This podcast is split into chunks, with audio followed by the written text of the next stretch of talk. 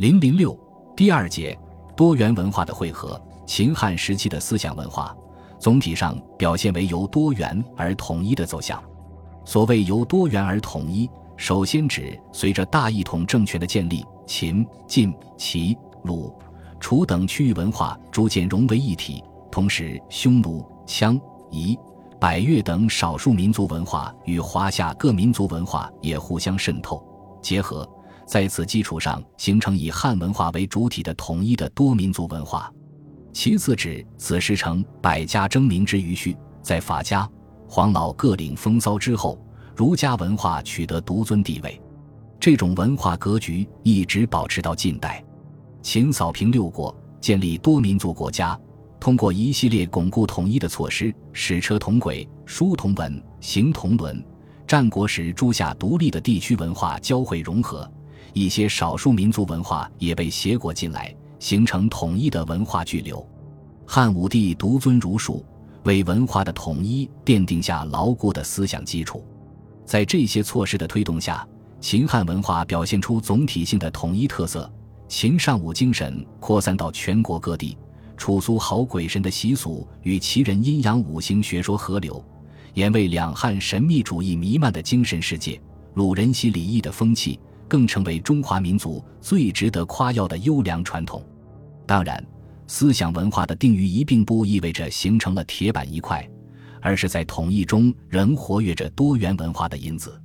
这个“一”中的“多”，构成秦汉文化瑰丽多彩的斑斓世界。对此，可以从几个层面来认识：第一，在统一多民族文化中，各民族和各区域文化仍以自己的特色。在为秦汉文化增光添彩。可以设想，如果没有西域的音乐歌舞，没有匈奴鲜卑的青铜雕刻，没有西南少数民族的棉麻织品，秦汉文化会减色多少？秦汉时期实行了文化的统一，但并没有消灭地区和民族的文化差异。许多少数民族仍保留着自己的民族心理与民族习惯，如哀牢夷众人皆刻画其身，像龙纹。衣皆着尾，皆穿鼻单耳。其渠帅自谓王者，而皆下肩三寸；庶人则至肩而已。然依其王侯颇知文书，而法严重。贵妇人党母族，死则烧其尸。皆衣衫居止，类石为室。高者至十余丈，为穹隆。汉族不同地区也不同程度地保留着各自的习俗。《汉书·地理志》。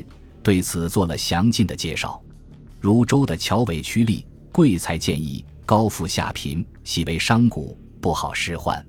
韩地土而险，山居古籍，男女集聚会，故其俗隐。定襄等地，其民比朴，少礼文，好涉猎。鲁地其民有圣人之教化，好学，尚礼义，重廉耻。第二。在儒家思想指导下，各文化领域全面繁荣。儒家以积极有为为特色，主张兴礼乐、行教化，通过全面的社会建设，以基于王道之境。汉武帝独尊儒家学说，适应了社会的需要，形成以儒家为主体的文化格局，促进了文化事业的发达。经学作为主流学术，正式立为官学，由国家扶植其发展，形成中国学术的特殊系统。哲学方面，由董仲舒适应大一统封建制度的需要，建立天人合一的思想体系；有司马迁究天人之际，通古今之变的理论探索；有王充、王弗、仲长统以唯物主义为特色的理性思考。史学方面，有司马迁以成一家之言的魄力，撰成《史记》这一代表传统史学最高成就的不朽巨著；有班固以缜密体系构建封建史学范本。完成封建史学与封建政治结合的历史使命，有在政府组织下集数代学者心血而成的《东关汉记》，有荀悦撰写的《汉记》，进行振兴编年实体的努力。文学方面有《史记》《汉书》，取得中国史传文学的最高成就；有司马相如、班固、张衡以铺陈戳阳的大赋，书写一代骚人的豪迈情怀。有《孔雀东南飞》这样的乐府诗歌，倾诉民众的儿女情长；有《古诗十九首》这样独步千古的五言绝唱。艺术方面有雄浑质朴的霍去病石雕群，有神采飘逸的马踏飞燕，有薄如蝉翼的素纱禅衣，有端庄凝重的西平石经，有内容丰富的和林格尔汉墓壁画。科学技术领域有对宇宙结构的研究探索，有太初力、三统力、前向力的先后问世，有演示天体运行的浑天仪的发明创造，有世界上最早的地震仪的出现。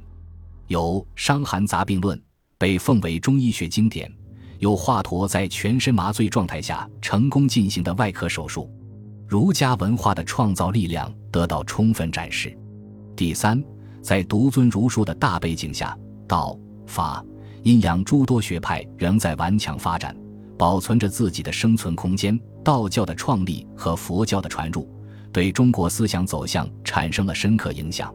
尊儒后。法家思想仍在统治者心目中居重要地位，以霸王道杂之是汉代的根本国策。阴阳家学说被儒家吸收，在社会政治领域，阴阳五行说常显示出独特的作用。道家知足常乐的思想，仍被相当一部分世人奉为处世准则。世人常徘徊于出世与入世之间，难于做出兼济天下还是独善一身的选择。道家的许多思想还为道教的创立提供了丰富的养料。道教这一中国土生土长的最大宗教，正诞生在儒术独尊之时。佛教的传入，给中国的善男信女带来了新精神寄托。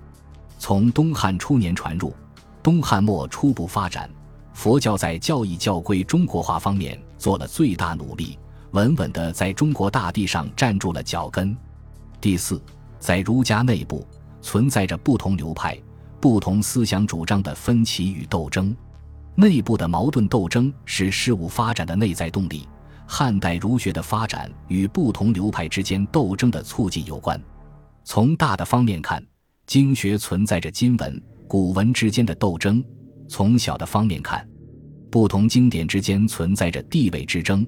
同样的经典又存在着师法不同和家法不同之争。